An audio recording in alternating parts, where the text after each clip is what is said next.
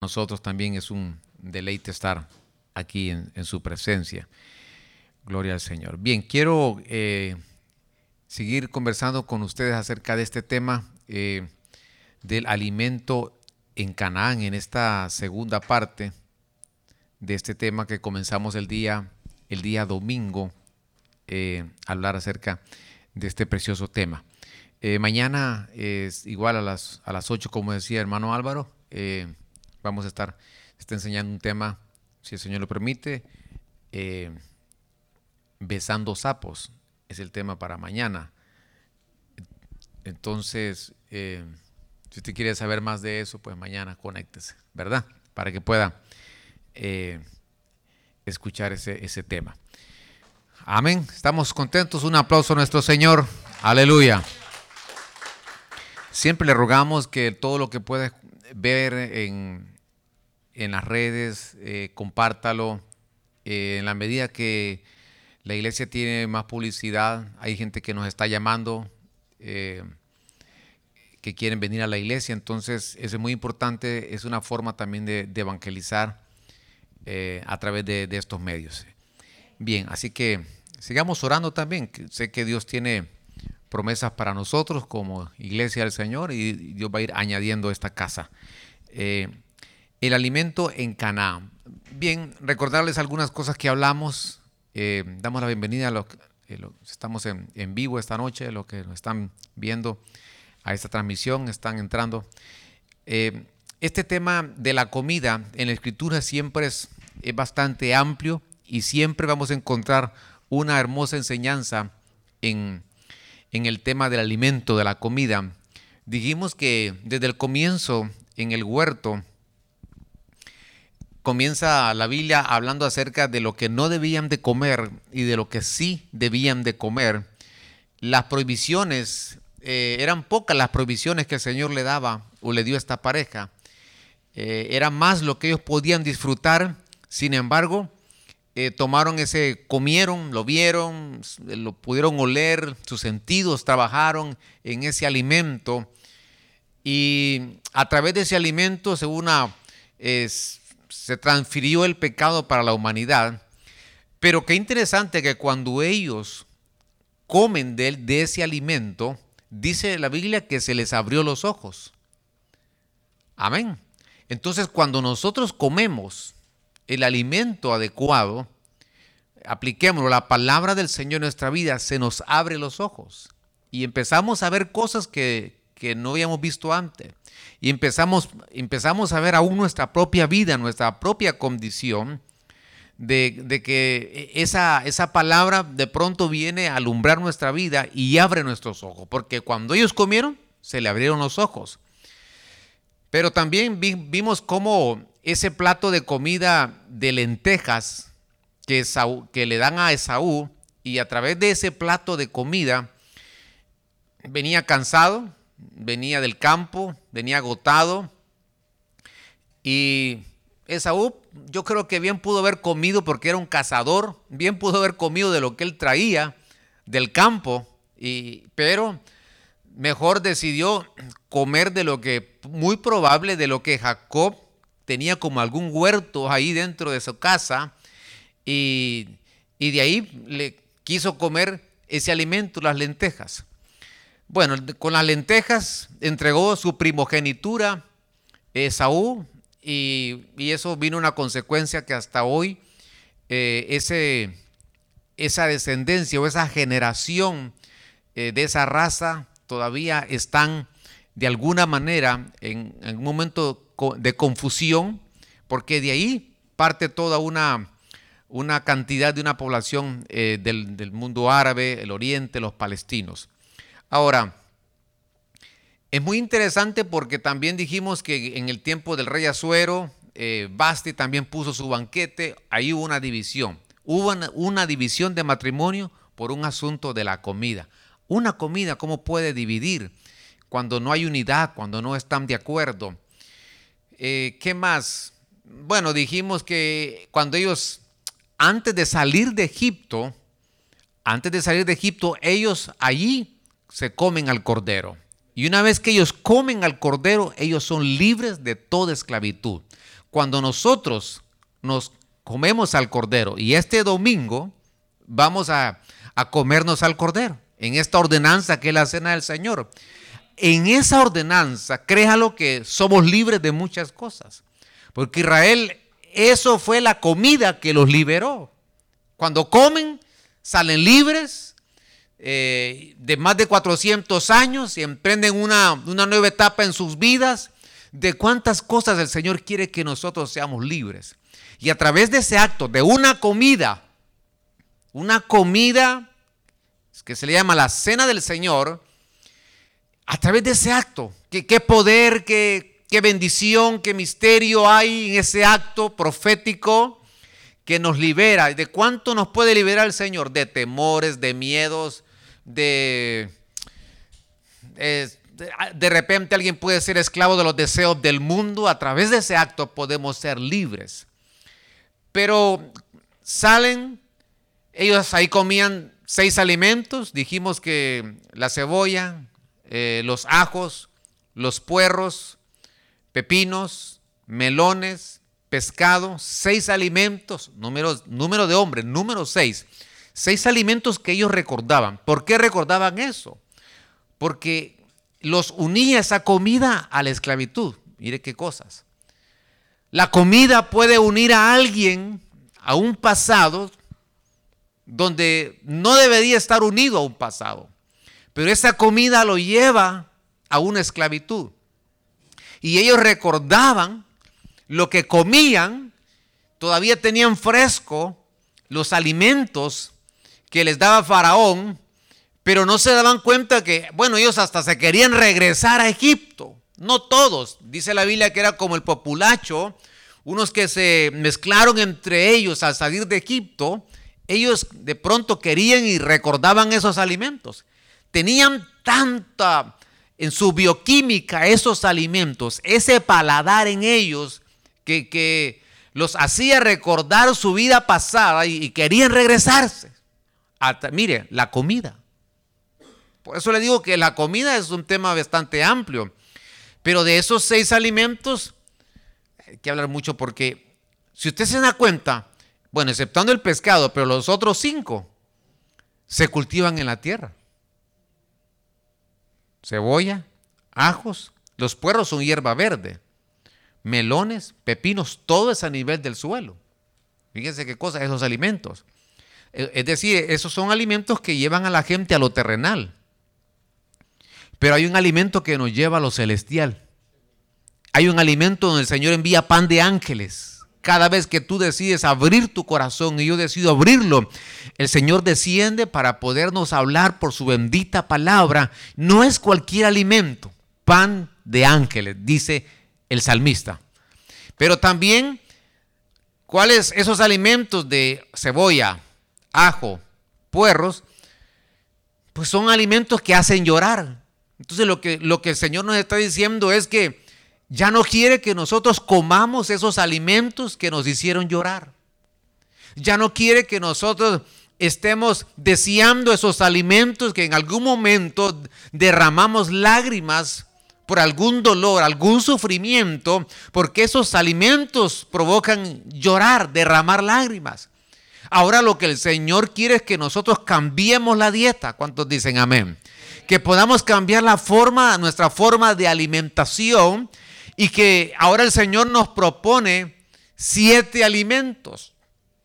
Siete alimentos que podemos obtener al entrar a Canaán. Siete alimentos que el Señor nos dice son para ti, ya estás en la tierra prometida. Cada alimento de esos siete alimentos va a transformar tu vida. Vas a olvidar la esclavitud, vas a, vas a olvidar el temor, Vas a, vas a olvidar los alimentos prohibidos porque ellos comieron en el desierto codornices y la, la carne los mató. Pero ahora dice el Señor, viene un nuevo alimento que te va a dar vigor, que te va a dar fuerza, un alimento de conquistador, un alimento que es para aquellos que quieren esforzarse y que quieren avanzar día a día y conquistar lo que no han podido conquistar, lo van a hacer por el poder de su bendita palabra, que es el alimento de vida a nosotros. Veamos estos alimentos, porque estos alimentos están en Deuteronomio 8, 7 al 9. Y ahí lo leímos y dijimos que el Señor les, les declara lo que ellos iban a comer. Pero les dice en el verso 10, vas a comer, te vas a saciar y vas a bendecir tu Dios por la buena tierra que, que te habrá dado. No cabe duda que es una tierra preciosa. No cabe duda que este lugar donde está esta iglesia es una tierra preciosa. ¿Cuántos dicen amén? ¿Cuántos, cuántos creemos esto esta noche?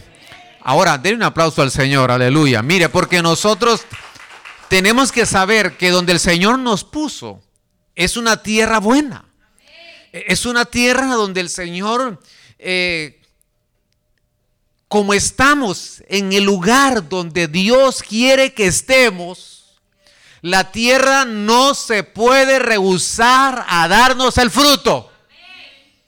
La tierra no puede rehusarse porque estamos en el lugar adecuado en la tierra que el Señor nos ha dado. Por lo tanto, Él le ha ordenado a la tierra que pueda producir el fruto. Por lo tanto, vamos a ver la cosecha en esta tierra. Porque el Señor le ordena a esa tierra donde están sus hijos que la tierra produzca para podernos saciar, para podernos alimentar, de tal manera que no nos falte nada. Aleluya.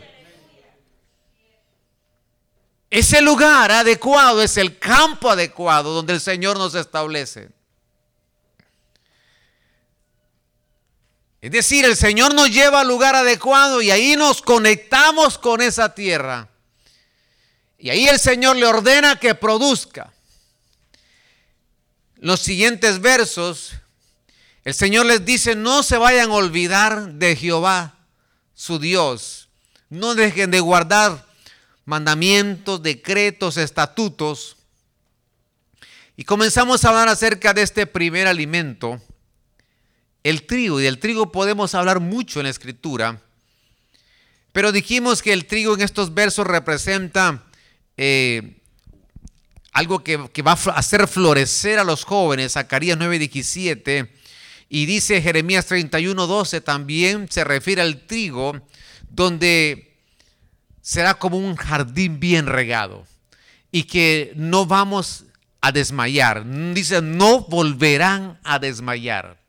No cabe duda que cuando comemos de este alimento, eso nos produce una, una fuerza que no es humana, sino una fuerza que viene de Dios. Porque en algún momento de nuestra vida nuestras propias fuerzas eh, colapsan cuando nosotros enfrentamos o atacamos, bueno, nos enfrentamos a las diferentes adversidades, situaciones en algún momento podemos colapsar nosotros como humanos, como hijos de Dios. Pero cuando viene la fuerza de lo alto, cuando dice el Señor, eh, ya vi que te desgastaste, ya me doy cuenta que ya llegaste a tus límites, ya me doy cuenta que, que te encuentras sin fuerzas, ahora te va la fuerza que viene de lo alto. Y dice, por eso, cuando tú comes este alimento, al entrar en esa tierra abundante, no vas a volver a desmayar. Es decir, no vas a volver, no vas a sentirte más fatigado, sino que vas a continuar avanzando, evolucionando, creciendo en tu vida. Dijimos también de este segundo alimento llamado la cebada, y que en ese tiempo Ruth, en el tiempo de esta hermosa historia que aparece con Noemí, eh, hemos, hablado del pródigo, pero quizás aquí hay una pródiga llamada Noemí, que Noemí sale de Belén, toma una mala decisión y de pronto ella se siente, eh, ve la escasez en ese lugar, se mueve y al moverse lo que le vinieron fueron situaciones muy duras a Noemí. Pero regresa a Noemí y juntamente con ella ya va con Ruth y llegan a Belén. Justamente llegando a Belén, ahí estaba comenzando la cosecha de la cebada. Y dijimos que la cebada es el primer alimento que Israel cosecha. Después viene la cosecha del trigo. Es lo primero que ellos cosechan, la cebada. Y interesante que llega a Belén y Belén es casa del pan. Entonces dijimos que el arrebatamiento de la iglesia, eh, no cabe duda que va ligado con, con la nutrición, va ligado con, la, con el alimento. La oveja hoy más que nunca no puede dejar de alimentarse. La oveja no puede dejar de comer. La oveja necesita ser alimentada en la casa, en la casa del pan, ahí donde hay pan. Porque el, el pan, la comida, es de los tres alimentos más intensos, es de, los tres, de las tres cosas más necesitadas que el ser humano eh, requiere. Eh, no puede vivir sin alimento. Por lo tanto, el tiempo de la cebada, el tiempo de esa cosecha, será aquí, en la casa del pan. Ahí es donde el Señor nos va a alimentar, ahí es donde el Señor nos va a nutrir. Y ahí el Señor nos va a preparar para un arpazo. Ahí el Señor nos va a preparar para, su parucía, para su venida en secreto. Y ahí donde dice el Señor, la cebada, la primer cosecha es para mí, son mis primicias y yo me los llevo. De la cebada podemos hablar mucho. Aquel milagro de aquel jovencito de cinco panes, también Eliseo, hay un pan de cebada que alimenta a 100 personas. Fíjese, muy parecido el milagro en el Nuevo Testamento, en el Antiguo, siempre con panes de cebada. Y ahí el Señor, con ese jovencito, ese niño, hay una enseñanza maravillosa también de una multiplicación.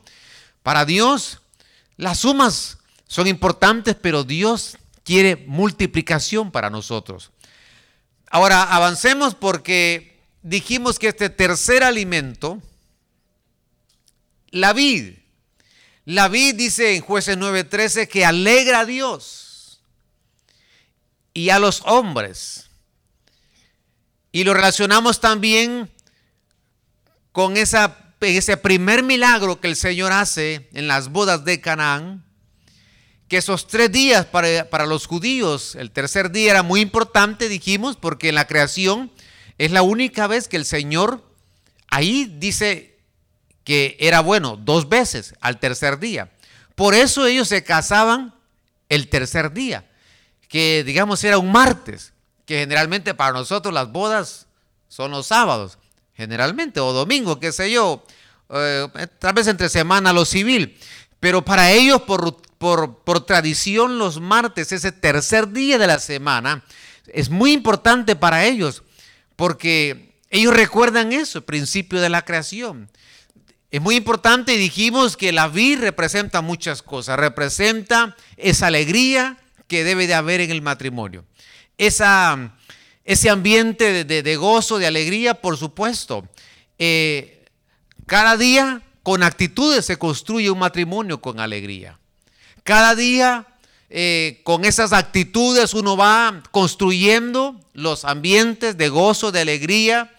Y lo que menos queremos es hostilidad en nuestros hogares. Lo que menos queremos es asperezas.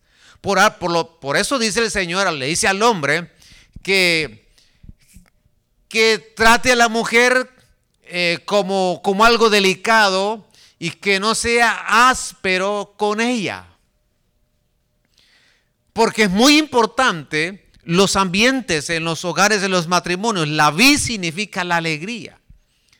Significa también muchas cosas. Significa también cuando el Señor dice, yo soy la vid verdadera y ustedes son los pámpanos que dice, separados de mí ustedes nada pueden hacer. Significa que nosotros tenemos que estar unidos a la vid verdadera. Nosotros nunca vamos a poder llevar esta vida sin el Señor. Nosotros, los niñitos, el bebé se vuelve codependiente eh, y cuando crece se vuelve menos dependiente de los padres, pero nosotros es lo contrario entre más años tenemos en el Evangelio, más dependientes tenemos que ser del Señor. Más. Tienes 10 años, 5, 15, 20 en el Evangelio, tenemos que volvernos más dependientes de Él para todo nuestra vida. No importa los años. Siempre tenemos que depender de la vid verdadera y de, de, ese, de ese gozo que nos da estar unidos a Él. La vid representa el hogar, también muchas, hay, hay muchas figuras que podemos hablar, pero sobre todo me llama mucho la atención de dar el gozo, la alegría en esta parábola. Ahora avancemos porque en estos versos, ya lo dijimos Juan 15, 5, permanecer en mí y yo en él. Pues separados de mí ustedes no pueden hacer nada. Entonces, hay un verso que puse ahí que no había añadido antes, pero cómo este mover del espíritu, del espíritu del anticristo lleva a romper la unidad. Y hoy más que nunca la iglesia, eh, a través del ministerio, se ha estado hablando mucho acerca de la unidad. Y yo creo que es, es, un, es un tiempo, ya en algún momento se decretó el año de la unidad. Pero recordemos que las proclamas no terminan en un año, sino que nosotros cada una de esas proclamas, que creo que son como 22 que se han dado, eh, tenemos que irlas recordando y ponerlas en práctica. ¿Cuántos dicen amén? En la unidad en nuestros hogares, la unidad en el matrimonio, la unidad con los hijos. Es el momento que nosotros podamos aprender a depender de Él y no darle lugar al enemigo que venga a romper la unidad en la iglesia, en los hogares, tenemos que aprender a permanecer en Él. Dijimos de la higuera, Apocalipsis 6.13, en esta versión, nos encontramos que la higuera dice que había dado fruto, pero sus frutos eran verdes. Pero ¿por qué? ¿Por qué están en la tribulación? Porque y ahí están en el sexto sello. Y recordemos que estos siete sellos eh, se abren, pero son como una, no se han cumplido en la totalidad, empezaron a cumplirse hace 100 años, pero poco a poco van saliendo estos sellos y se van, van a conjuntarse junto con otros acontecimientos en la, en la semana 70 de Daniel, pero vemos aquí cómo la higuera dio fruto, pero no maduró. Y ahora se encuentra en un tiempo de tribulación. Por eso es muy importante la madurez en nuestra vida. Es muy importante que nosotros crezcamos. Es muy importante porque el Señor, hasta que todos lleguemos a la estatura, hay una, claro, si usted tiene cinco años en el Evangelio y alguien tiene 15, pues lo van a medir de acuerdo a los años que usted tiene en Cristo. ¿Cuántos dicen amén? Porque igual doctor le dice, ¿qué edad tiene usted? El niño tiene 10 años, entonces ya, oh, perfecto. O le puede decir, mire, para 10 años eh, eh, tiene que crecer un poco más. Eh, cambia la alimentación, le puede cambiar el alimento. Si está muy pequeño, le cambia la leche para que siga teniendo un crecimiento adecuado de acuerdo a la edad. Entonces, de acuerdo a nuestros años en Cristo, vamos a ser medidos cuando lleguemos delante del Señor. Para eso necesitamos el catartizo, para eso necesitamos la, capacitación de los ministros para que nosotros podamos madurar. Porque el Señor viene por una iglesia, no una iglesia niña, dijimos, ni tampoco anciana, sino una iglesia donde tenga una edad apropiada con madurez. Y pusimos algunos hombres según el salmista 92, Salmo 92, verso 12 al 14, ahí aparece este verso que en la casa del Señor vamos a florecer. Y ahí en sus atrios, ahí aún en la vejez, darán fruto. Y pusimos una lista de hombres que en la vejez dieron fruto. Ahora, entonces, en la vejez, en la madurez, si tiene hijos, se dan fruto. Entonces, cuando somos maduros, hay fruto. ¿Y cuáles son los frutos de ese maduro? Dijimos acá, están las bases, están los, los nombres. Eh, Risa, Isaac. Porque mire qué cosa, cuando, cuando le dan la noticia a Abraham y Sara está oyendo, Sara lo primero que hace es reírse. Porque yo, yo casi 90 y, Abraham casi 100 y se ríe, estaba detrás de la puerta ahí escuchando lo que el ángel decía. muy interesada ahí, ¿verdad? Colocando su, su oído Sara. Y, le da risa, pero cuando viene Isaac, le ponen Isaac risa. ¿Sabe cuándo hay madurez? Cuando a pesar de que lo, lo que nosotros podamos ver y oír, nuestra actitud sigue siendo una actitud de gozo y de alegría. Porque podemos nosotros seguir creyéndole al Señor. Que nada nos va a amargar. Que nada nos va a llegar a, impactar de forma negativa nuestras emociones. Sino que vamos a ver las cosas de otra manera como la mejor, la mujer virtuosa que dice que ella se ríe hacia el futuro que ella sabe que si está pasando algo difícil hoy, en el futuro va a sonreír.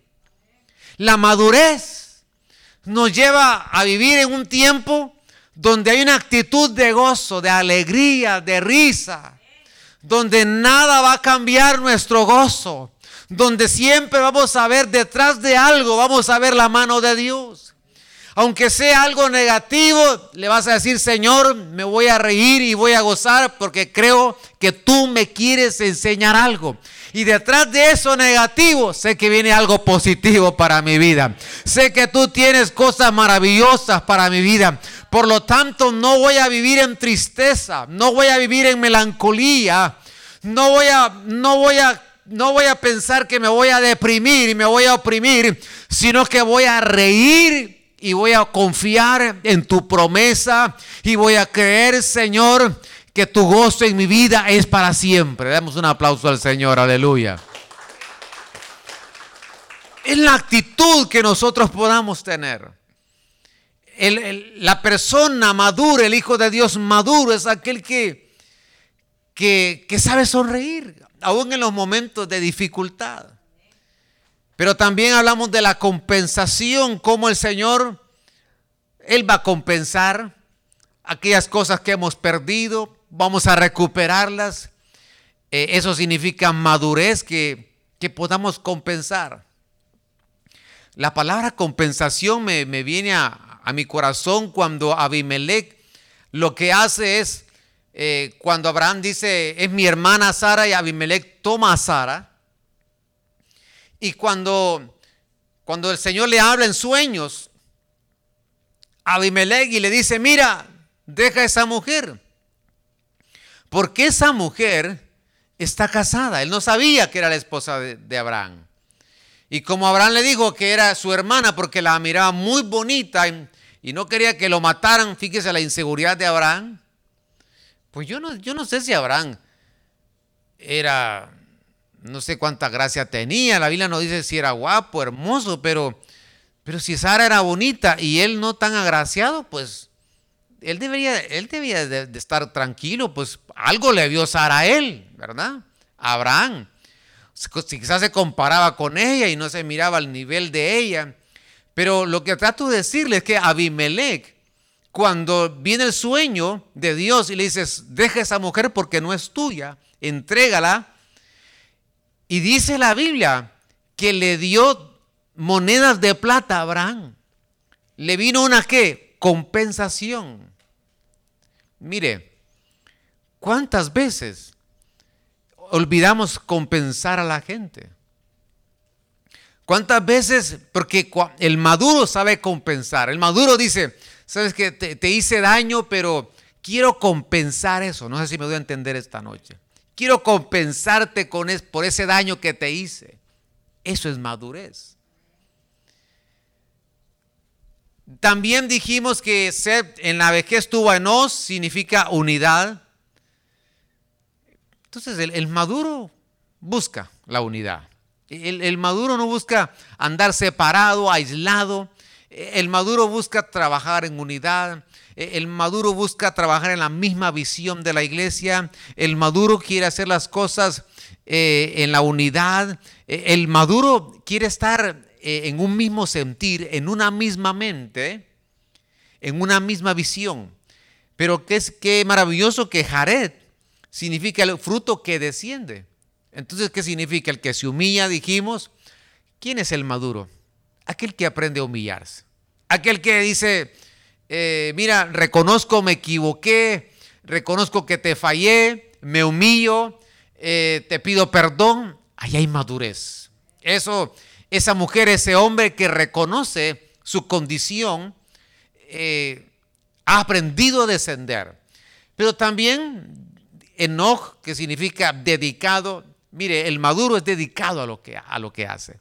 El maduro está dedicado a lo que Dios le ha dado. Se dedica a su llamamiento. Pero también Matusalén significa hombre de Dios. Bien, entonces avancemos porque los granados en Éxodo 28, 34, campanilla de oro y granada, luego campanilla de oro y granada, alrededor de los bordes de la túnica.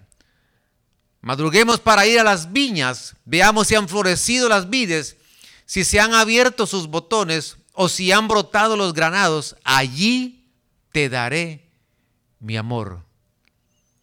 Entonces los granados, me doy cuenta que eran unos frutos que iba, la granada, eran unos frutos que iban en la vestidura de los sacerdotes. Pero también llevaban los sacerdotes una campanilla de oro Oiga esto. Y también llevaban granada. Era en, las ropas sacerdotales, allí habían unas, en las puntas, ahí llevaban esas campanillas y ahí llevaban la granada. Ahora, significa que nosotros como sacerdotes, porque el Señor nos llama a que seamos sus sacerdotes. Amén. Sacerdotes en este reino, donde usted no nació y no vino de la tribu de Leví, pero Recordemos que dentro de Él, Él es el sumo sacerdote. Y ahora dentro de Él, el Señor nos llama que seamos sus sacerdotes. Y que tengamos esa vestidura sacerdotal. Tengamos esa identidad sacerdotal. Seamos esos, esos mensajeros sacerdotales. Seamos esos sacerdotes que pueden decretar. Seamos esos sacerdotes que tienen poder en lo que dicen. Y esa vestidura del sacerdote llevaba campanillas de oro y granadas. Las campanillas de oro representan los dones. Los dones, mire, eh, anhelemos los mejores dones, busquemos los mejores dones, amén, como iglesia del Señor, deseemos los mejores dones, pero esos son las campanillas, donde, donde se, escucha el sonar, eh, cuando suenan los dones, qué bonito, cómo llama la atención los dones. Pero no hay que olvidar las granadas que son los frutos. Es decir, las dos cosas son importantes para su iglesia. No puede quedarse una iglesia sin dones y no puede quedarse una iglesia sin fruto. Claro, llama más la atención los dones porque son las campanillas que se oyen, pero el fruto no tiene sonido, sin embargo en algún momento se va a evidenciar. Siempre el Señor, cuando se acerca alguien, se acerca para buscar frutos. Siempre que el Señor se acerca, era para encontrar frutos. Y aquí veo yo que la higuera dice, madruguemos, vamos a las viñas, Veamos si han florecido las vides, si hay botones abiertos y si los granados, si hay frutos de granados. ¿Por qué? Porque cuando hay fruto, dice el Señor, ahí te voy a dar mi amor. Ahí te voy a dar mi amor. Ahí vas a conocer el poder de mi amor. Ahí vas a conocer la magnitud de mi amor. Ahí vas a conocer la profundidad de mi amor. Ahí vas a conocer las facetas de mi amor. Ahí yo te voy a dar mi amor. Cuando Él descienda, y Él desciende a buscar frutos en nosotros, porque somos como esos árboles, dice el Señor, vengo a buscar tus frutos. Vengo a buscar frutos en tu vida. Ya ha llegado el tiempo que des el fruto esperado. Ya ha llegado el tiempo que florezca. Ya ha llegado el tiempo que no te quedes solamente con las hojas, sino que tengas el fruto que yo espero de tu vida. Porque en ese fruto, al encontrar, vamos a ver una manifestación profunda del amor de Dios para nosotros. Los sacerdotes dan fruto. Los sacerdotes caminan con sus ropas, con esas ropas que llamaban la atención, con esas piedras. Pero qué, qué maravilloso que también llevaban esos frutos. Significa, significa que ellos miraban al sacerdote y ellos decían, ahí va un sacerdote que ha, ha habido un proceso y que ha aprendido a fructificar. No se quedó sin dar fruto. Alcanzó el fruto esperado. ¿Cuántos frutos hay en la Biblia? Bueno, hay que repasarlos. Hay gente que piensa que es solamente del amor parten los demás frutos, que son como amor, eh, el gozo, ¿verdad? Eh, la paz, todo va dependiendo del amor. Y por eso el amor es tan importante en la iglesia del Señor. Porque cuando el amor disminuye, la gente retrocede. Ahora, Veamos otro fruto porque quiero darle este sexto alimento. Eclesiastés 9:8. En todo tiempo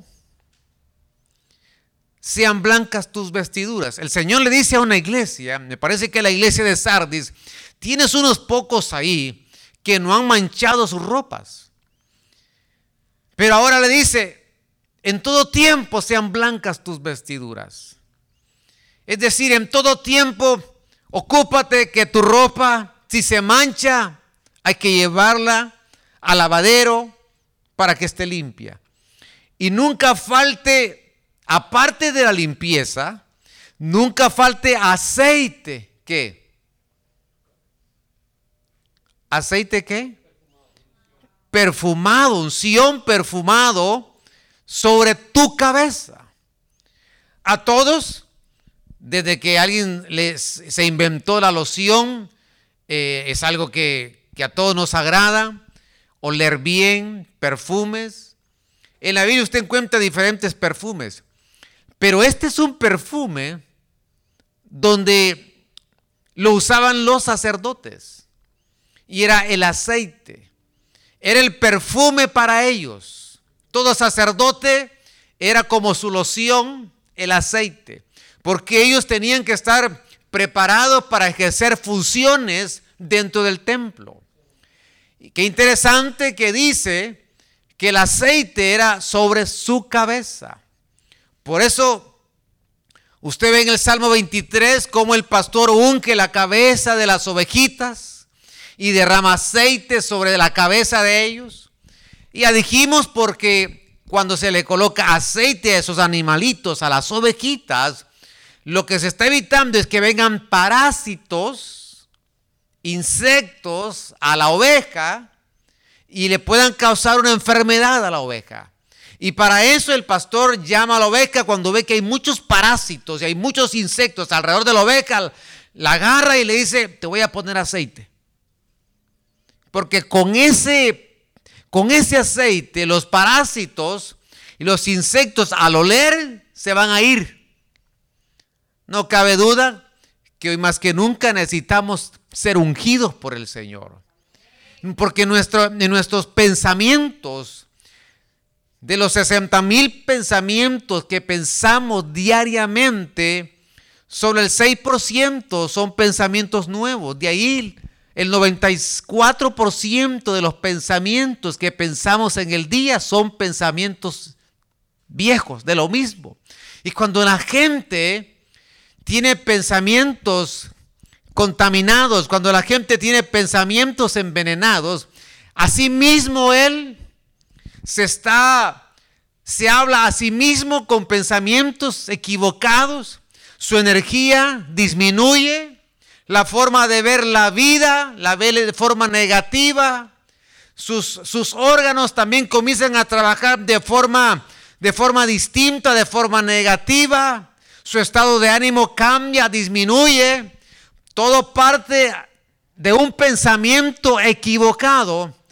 Lo que el Señor nos dice que nosotros tengamos la mente de Él y que tengamos receptores para que tengamos una pista lista y preparada para que cuando vengan los pensamientos del Señor puedan aterrizar en nuestra mente y cambiemos nuestra manera de pensar, Porque cuando cambia nuestra manera de pensar, nos cambia el alma y nos cambia la vida.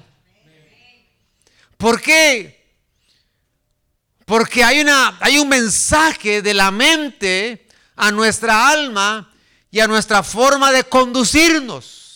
¿Por qué la gente se conduce de una forma equivocada? Porque tiene un pensamiento equivocado. Pero cuando tiene el pensamiento adecuado, se va a conducir de la manera adecuada. Va a poder tomar decisiones adecuadas en su vida, adecuadas en su vida, porque su mente está siendo influenciada por el Espíritu de Dios. Pero vosotros, dice la palabra, tenéis la mente de Cristo. ¿Cuántos decimos amén? Mañana, el domingo, en ese acto, vamos a comernos al cordero y también nos comemos su cabeza. Y ahí nosotros adquirimos esa, esa mente de Cristo. El aceite sobre la cabeza. Y aquí hice una lista de algunos de los usos del aceite. Son más que estos. Pero el aceite que representa la unción, que representa el Espíritu Santo, nos ayuda a digerir los alimentos. Mire, ¿por qué es importante la alabanza y la adoración? Porque eso prepara para que cuando venga el tiempo de la palabra, usted y yo podamos digerir mejor la palabra. Amén. Porque lo que hace el aceite es que hace trabajar menos al aparato digestivo. Y entonces el aceite lo que hace es que hace que forma como paredes, evita úlceras en, en el estómago. Y entonces el aparato comienza a trabajar menos forzado el aparato digestivo y entra el alimento eh, y se digiere perfecto. La palabra de Dios cuando viene con el aceite, cuando desciende el aceite de su presencia y viene la palabra, entonces ahora nosotros podemos digerir el alimento. Lo entendemos mejor la palabra de Dios la ovejita puede asimilar y puede comer mejor esa palabra y se alimenta, lo, puede digerir, porque de nada serviría que alguien se lleve la comida a su boca y que, y que no lo pueda digerir, no le va a dejar beneficios. Pero cuando hay una buena digestión, viene una nutrición adecuada para el organismo. La unción, el aceite, actúa de forma como una medicina. Aquel samaritano lo que hizo, aquel que fue golpeado, ¿qué es lo que hizo? Bueno, lo que hizo es que le puso aceite para curar sus heridas. Cuando venimos heridos, cuando venimos dañados, cuando venimos eh, por algo que vivimos hace mucho tiempo, por una palabra que nos marcó, eh, por un daño que, nos hicieron cuando éramos adolescentes, cuando éramos niños, una herida que de pronto la recordamos todavía, dice el Señor, aquí viene la unción de mi Espíritu Santo. La unción de mi aceite va a poderte sanar esa herida, va a poder sanar ese corazón, va a poder sanar esa, esa alma, va a poder restaurar esa, esa, esa, herida en tu alma, en tu corazón, porque heridas han habido por años, por mucho tiempo, pero el único que puede sanarlas es el Espíritu Santo. No es un psicólogo, no es, no es, un, no es un especialista, aunque son necesarios, son importantes. Por algo estudian, pero el Espíritu Santo es capaz de sanar toda dolencia y toda herida del pasado. Den un aplauso al Señor, aleluya. Necesitamos asunción, su Espíritu Santo, su poder. Es una medicina para nosotros. Se usaba para ungir sacerdotes. Se ungía el sacerdote y estaba listo para entrar al templo y ejercer el sacerdocio, entrar por el atrio, lugar santo, hasta llegar al lugar santísimo estaba preparado para ejercer ese sacerdocio. Estaba preparado para hablar como sacerdote. Estaba preparado para decretar como sacerdote. Estaba preparado con esa identidad de sacerdote. Él sabía que tenía un poder dado por Dios. y ese poder se lo daba la unción. También se ungía reyes. Usted me dirá, bueno, yo no, no nací en Israel, pero Apocalipsis 1 dice que somos reyes y sacerdotes. ¿Cómo podían ser reyes antes en el Antiguo Testamento?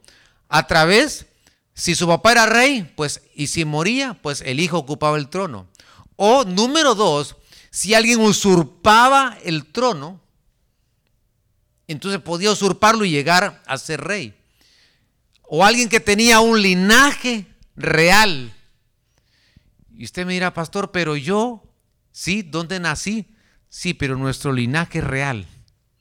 Porque Él es rey de reyes y señor de señores. Y nos llamó a nosotros a ser reyes y el rey de reyes. Y ahora dice el Señor, voy a ungir a mis reyes. A mis reyes les doy autoridad de rey. Un rey tiene autoridad. Un rey tiene poder. Un rey da la vida. Un rey toma decisiones. Un rey se le autoriza para hablar. Tiene la autoridad. Tiene el cetro de rey. Y ese es el cetro que el Señor nos ha dado. Y esa es la autoridad que el Señor nos ha dado. Cuando venga alguien y te pregunte, eh, ¿cómo hago para, eh, que, te pida oración por alguien? No, no empieces a pensar, llamo al pastor. No, ora tú. Porque tiene la autoridad de Dios sobre tu vida porque te la han dado como rey y sacerdote, aleluya. Solo tienes que hablar de parte de Dios y creer lo que el Señor ya ha depositado en tu vida y el Señor va a hacer cosas grandes a través de tu vida. Tenemos que saber cuál es nuestra posición en Dios. Pero también se ungía profetas. Los profetas eran ungidos. Los profetas tenían que ser ungidos para poder hablar de parte de Dios y llevar un mensaje de Dios a su pueblo. A la vez los profetas, ellos podían ungir también a los reyes. Pero también la unción, el aceite, según Mateo 25, 4, aquí están todas las citas bíblicas, para la prudencia. Aquellas diez vírgenes, cinco de ellas prudentes, cinco de ellas insensatas, y las prudentes que tenían aceite. Entonces, eh, el aceite nos sirve para ser prudentes. Y yo creo que necesitamos la prudencia. Y eso nos lo va a dar la unción de su Espíritu Santo. Prudencia, cómo hablarnos, cómo tratarnos, la prudencia, cómo tratar a ese esposo, cómo tratar a esa esposa, la prudencia, cómo, cómo hablarle a nuestros hijos, cómo los hijos deben de hablarle a los padres, la prudencia. Y eso lo único que nos va a capacitar es el Espíritu Santo, es el aceite nos va a dar prudencia. Algunas veces pensamos que el aceite es solo para sanar, sí, pero también es para cosas básicas diarias en la vida de sentido común, donde en, el día, en el transcurso del día necesitamos la prudencia. Ahora, también el aceite para iluminar. Hoy más que nunca, la iglesia necesita el aceite para hacer la luz. Somos sus portadores, pero también somos llamados a hacer la luz del mundo en medio de las tinieblas, hay un pueblo que tiene que resurgir como una luz. Y habrá oscuridad en las naciones. Pero dice la Biblia que nosotros somos del día. Nos ha llamado para hacer luz y brillar en medio de las tinieblas, como aquella mujer que barre su casa y enciende una lámpara. Es decir, Dios llama hombres y mujeres lámparas para que puedan ser esa luz en su hogar, en su familia, en su casa. Que puedan iluminar. Donde tú llegues vas a hacer luz. Donde tú estés vas a hacer luz. Donde llegues a ese trabajo van a valorar lo que haces porque los vas a iluminar. Aún ellos serán bendecidos. Los vas, los vas a alcanzar. ¿Acaso no dice la palabra en 1 Corintios capítulo 7 que la mujer si vive con un hombre que no es cristiano y con sus hijos, dice que ella los va a iluminar. ¡Qué tremendo! La mujer dice que lo, va a impactar con su luz a ellos. En medio de un hogar mixto. En medio de un hogar donde quizás él no quiere por ahora saber del Señor, pero ahí va a permanecer la luz. Y dice la Biblia que sus hijos serán santificados. ¿Qué poder tiene la luz? Den un aplauso al Señor, aleluya. De una mujer, una mujer alumbrando en su hogar. Mire, hermana, hija de Dios, el Señor le ha dado a usted una, una facultad, el Señor ha, ha depositado en su vida. Usted es un recipiente, un vaso donde el Señor va a colocar esa antorcha para que en el momento adecuado esa antorcha pueda salir de ese cántaro. Y usted mira, pastor, pero algunas veces tengo como grietas en mi vida. Sí, entre más grietas tenemos, más se echa de ver la, la luz, la antorcha que está dentro de esa lámpara porque vas a evidenciar la vida de Cristo dentro de ti. Den un aplauso al Señor, aleluya.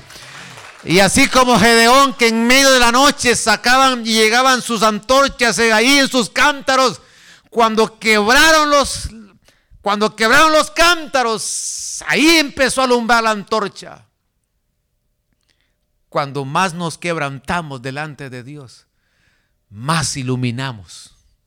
Cuando más nos quebrantamos, cuando nos rompemos delante del Señor, cuando nos rompemos delante de la presencia del Señor, cuando nos quebramos delante del Señor, ahí sale la antorcha y sale a alumbrar en medio de la noche, aleluya. Qué maravillosa bendición nos ha dado el Señor a nosotros de ser esos, esa luz. Ahora también en Esther 2.12 dice, que el aceite servía para embellecer a las mujeres. Mire cuánto, cuánto beneficio tenemos de estos alimentos en Canaán. Se embellece la mujer.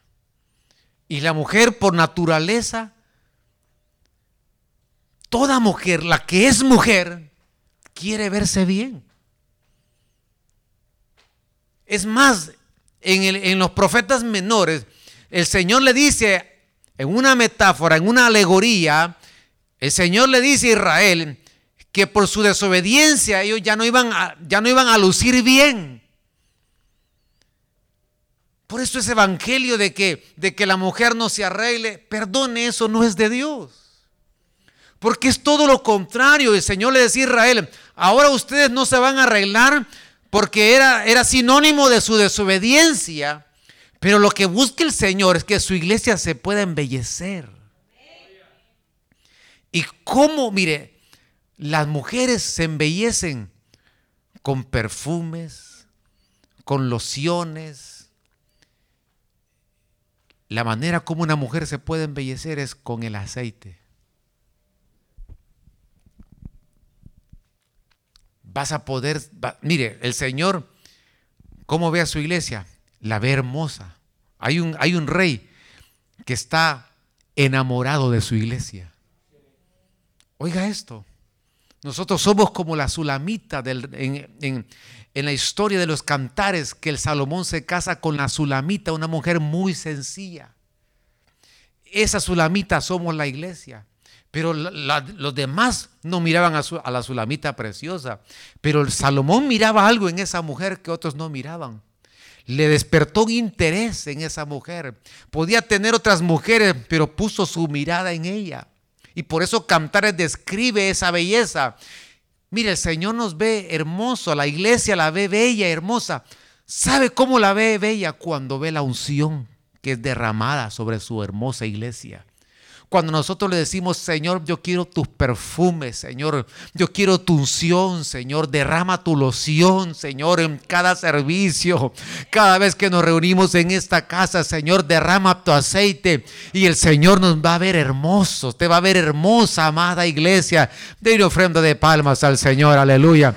Porque ahí Noemí, Noemí le dice a Esther, Esther, lávate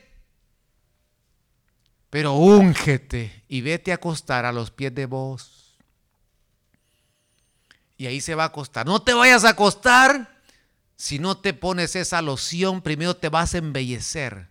Y cuando la ve vos, dice, la ve hermosa voz. El Señor es nuestro voz, Cristo. Y se va a casar con una iglesia embellecida. Por eso nosotros nunca nos debe de faltar el candelero. Porque el Señor le decía a las iglesias, si no, quitaré tu candelero. Si no, ¿cuántas iglesias, cuántas organizaciones hoy el candelero ya no está? Hay sequedad, no hay mover del Espíritu Santo, no hay dones. Nosotros Siempre vamos a querer asunción, siempre va a haber lugar para el Espíritu de Dios en esta casa. Siempre va a haber libertad para el Espíritu de Dios, porque donde el Señor es el Señor, ahí hay libertad. Pero también para casarse. Bueno, en Esther las embellecían para casarse Seis meses la preparaban, pero en Ruth vemos cómo ahí, ahí quería llegar, donde desciende y se acuesta a los pies de Booz. Es el único verso en la Biblia que yo veo que una mujer se ungió. Fue Ruth. Déjeme darme, darle este séptimo alimento, la miel. Jueces 5:12, despierta, despierta, Débora Despierta, despierta, entona un cántico, la levántate, Barak, y lleva a tus cautivos, hijo de Abinoam. Débora, una mujer que hay que estudiar mucho, profetiza, juez en ese tiempo, Débora. Pero qué interesante que Débora significa abeja. Y Débora utilizaba el canto como un vehículo para profetizar. Amén. Usted lee en la Biblia que hay diferentes vehículos. Eh, por ejemplo, usted encuentra en la Biblia que David, Natán le cuenta una historia. A través de esa historia le habla. A través de, de la profecía, el Señor habla. A Pedro le habló a través de un éxtasis. A Ezequiel le hablaba a través de visiones. Esos eran los vehículos que se utilizaban para hablar. Y hay otros. Pero aquí vea, aquí miramos un vehículo para hablar de parte de Dios. Y es que Débora profetizaba, oiga esto, con el canto. ¿Me doy a entender esta noche? Mire lo que le estoy diciendo. Usted, mire, cuando el Señor utiliza los vasos de la profecía o interpretación, eh, el Señor los utiliza de diferentes maneras. Usted puede escuchar las voces distintas, cómo se quebranta alguien. Eh, hay libertad y el Señor, eh, hay identidad en cada uno de, esos vasos. Pero también he oído gente que cuando va a profetizar, profetiza como con notas musicales. Entonces me doy cuenta que la miel, abeja, Débora, utiliza los cánticos para profetizar. Por eso el tiempo de la, de la alabanza, de la adoración, no es cualquier tiempo. Porque ahí el Señor te puede hablar.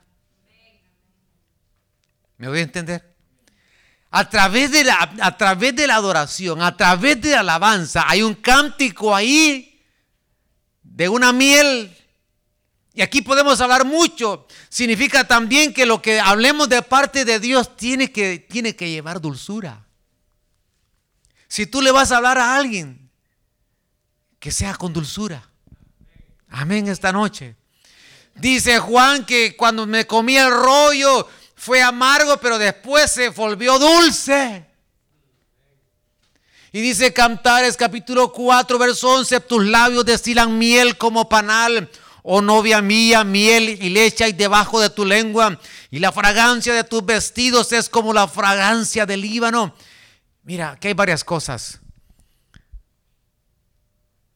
Dios utiliza, el Señor utiliza, el Espíritu Santo utiliza los vasos como vehículo, las canciones para profetizar también.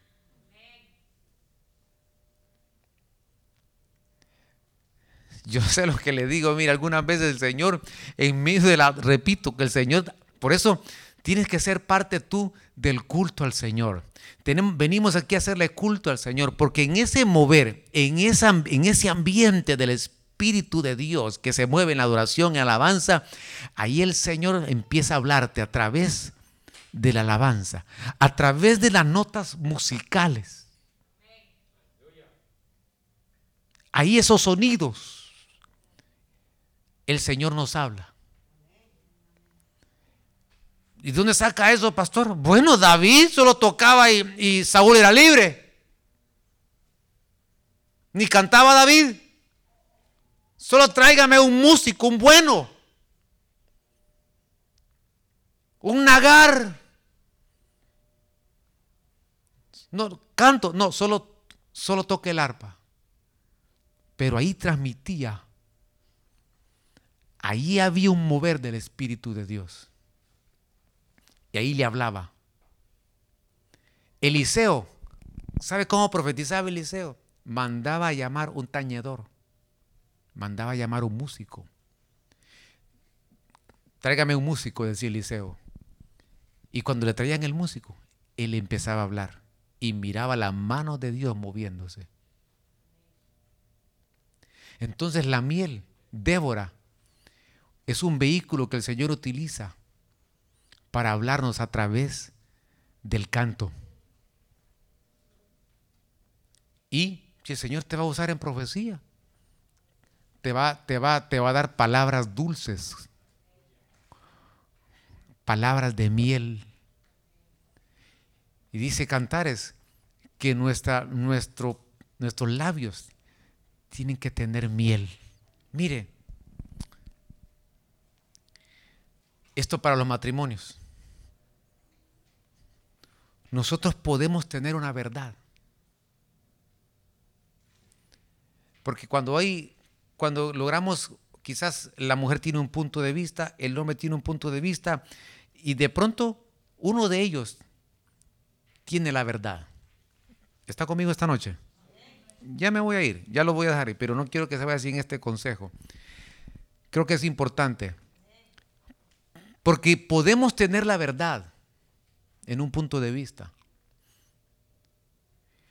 Pero aunque tú tengas la verdad, esa verdad se tiene que sostener con dulzura. Porque si nosotros logramos transmitir esa verdad con miel, hermano, vamos a lograr mucho. El problema es que tenemos la verdad y queremos defenderla como sea. Y estás, pero si yo tengo la verdad, sí la tienes. Pero te hace falta la miel.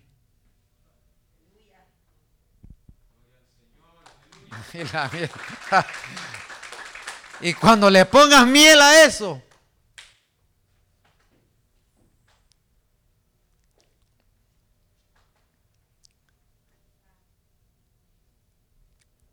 Ese es el vehículo que el Señor quiere que nosotros utilicemos. Que haya miel en nuestros labios. Y vamos a destilar dulzura. Si me ayudan aquí, por favor, hijos, porque estos siete alimentos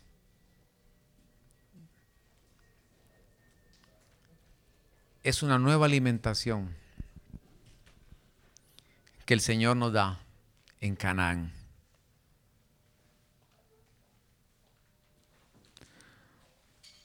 Un alimento donde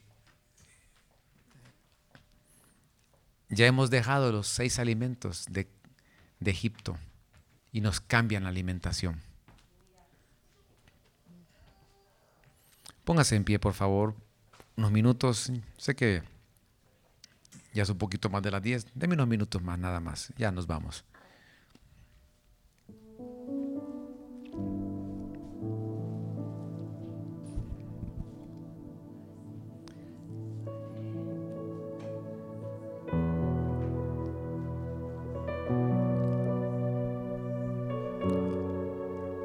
Señor, estos alimentos son para nosotros.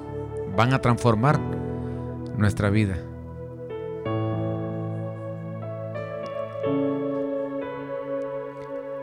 Van a transformarnos, Señor.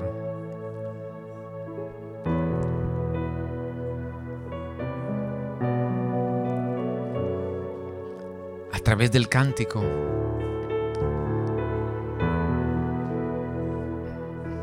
Nos vas a hablar, Señor. Cristo.